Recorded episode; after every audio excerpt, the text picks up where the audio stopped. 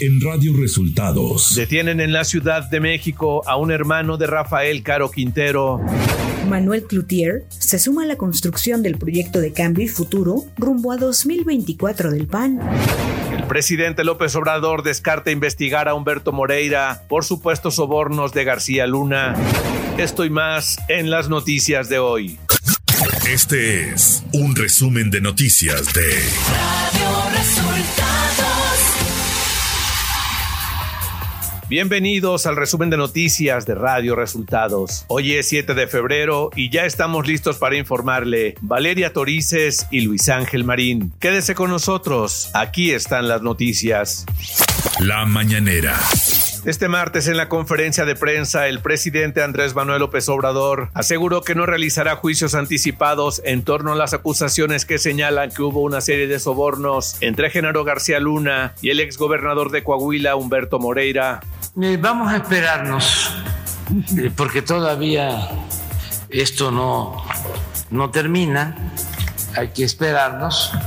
Y en efecto, no hacer juicios anticipados. Vamos a ver qué este, resuelven jueces, el jurado en Estados Unidos. El presidente Andrés Manuel López Obrador se refirió a la exhibición del video en el que se ve a funcionarios del gobierno de Laida Sansores recibir fajos de billetes. No conozco el video, pero habría que verlo. Este, hay desde luego pues mucho interés de querer, de, buscar igualarnos, es echar porquería al ventilador. Es decir, todos son iguales. Eso ya lo hemos padecido. El secretario de la Defensa Nacional, Luis Crescencio Sandoval, informó que la mañana de este martes despegó el avión de la Fuerza Aérea Mexicana que transporta a 93 militares del Ejército y Fuerza Aérea de México para apoyar en labores de rescate en Turquía y Siria luego del sismo que se registró la madrugada de este lunes. Y sobre la, ayuda humanitaria a Turquía, eh, eh, esta, delegación está conformada por 93 elementos eh, del Ejército, 37 de SEMAR, 15 de la Cruz Roja y 5 de Relaciones Exteriores. Un total de 150 eh, elementos. También aquí están transportados en eh, un avión 737-800 de la Fuerza Aérea Mexicana con 12 elementos de tripulación. Además, el general Luis Crescencio Sandoval dio a conocer también que una delegación con 150 elementos de la Comisión Nacional Forestal partirá este martes a Chile para unirse al equipo mexicano que apoya en las labores para el combate de los incendios forestales en ese país. El día ah, de hoy a las 18 horas estará saliendo el segundo escalón, 150 elementos de CONAFOR para integrarse a la delegación de ayuda humanitaria. Radio Resultados Nacional. Al continuar el juicio contra el exsecretario de Seguridad Pública de México, Genaro García Luna, el testigo cooperante, Héctor Villarreal, exsecretario de Finanzas de Coahuila, describió para los fiscales un esquema de corrupción bajo mando del entonces gobernador Humberto Moreira, que generó unos 200 millones de dólares entre 2006 y 2011. En el interrogatorio del testigo efectuado por la Fiscalía, Villarreal Hernández informó que a través de sobrefacturación y comisiones ilícitas sobre obras públicas, el gobernador y el ahora testigo, con otros colaboradores, obtuvieron ganancias ilícitas.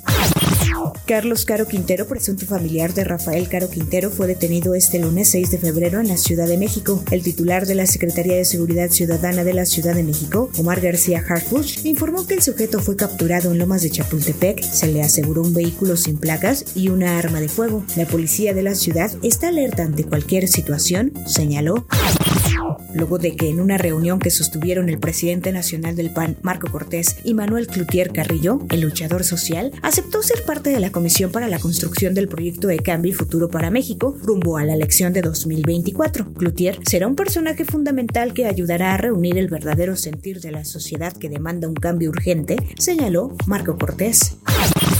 Emilio Lozoya Austin, exdirector de Pemex, ganó un amparo mediante el cual el exfuncionario reclamó que la Fiscalía General de la República no le ha entregado una copia de la carpeta de investigación por el caso Odebrecht. Una jueza primero de distrito otorgó el amparo con el que le ordena al Ministerio Público de la Federación dejar sin efecto la determinación que tomó en junio del año pasado para que estos documentos no fueran entregados a los Lozoya. La Embajada de México en Turquía informó que hasta el momento no tiene reportes de conacionales afectados por el sismo que se registró en ese país el domingo pasado. Mediante sus redes sociales, la representación diplomática informó que se ha comunicado con los mexicanos que viven en ese país y que habitan en las zonas de desastre y ninguna ha señalado que necesite de ayuda. Economía.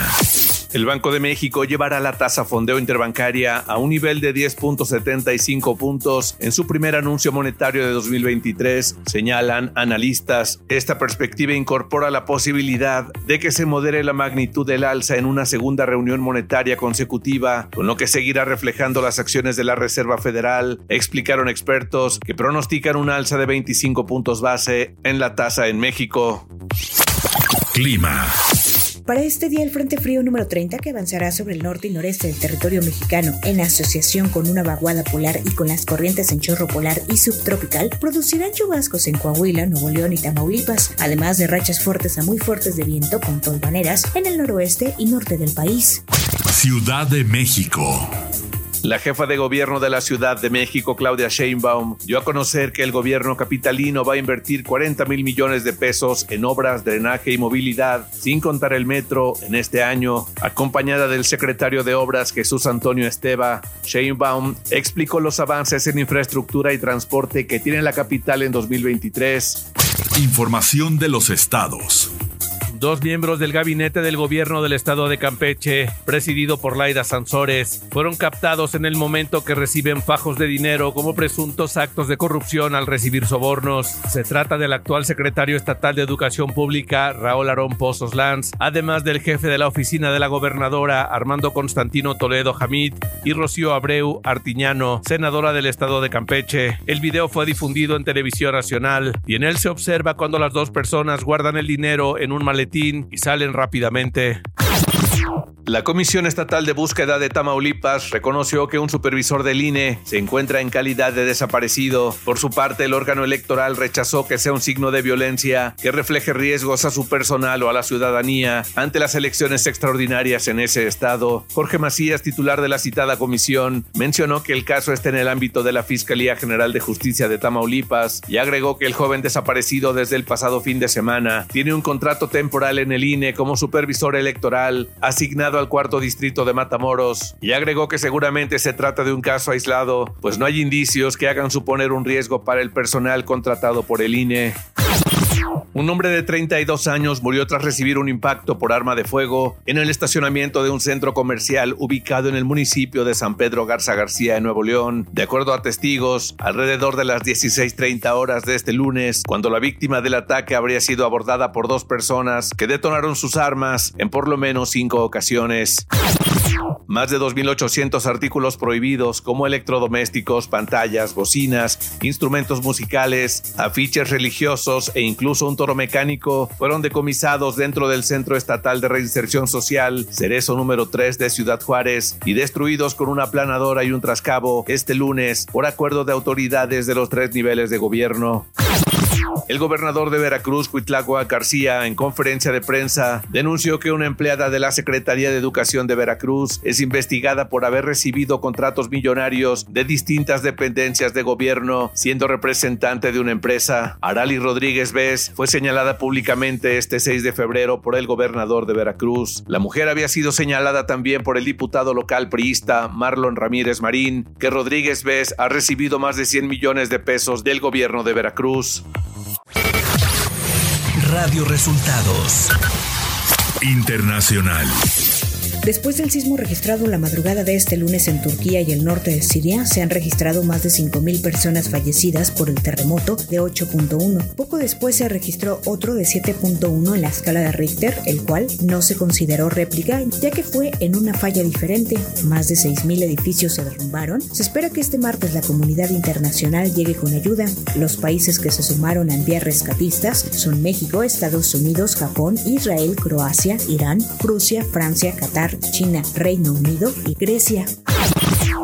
El gobierno de Chile declaró el estado de catástrofe en la región de la Auracania ante la imposibilidad de controlar los incendios forestales que afectan a la zona centro-sur del país, ya que consumieron más de 45 mil hectáreas y ocasionaron la muerte de 24 personas. De igual manera, las autoridades chilenas confirmaron que actualmente hay 283 focos activos, mientras que 71 están en combate y 151 se encuentran controlados, según informó el subsecretario del Interior, Manuel Monsalve.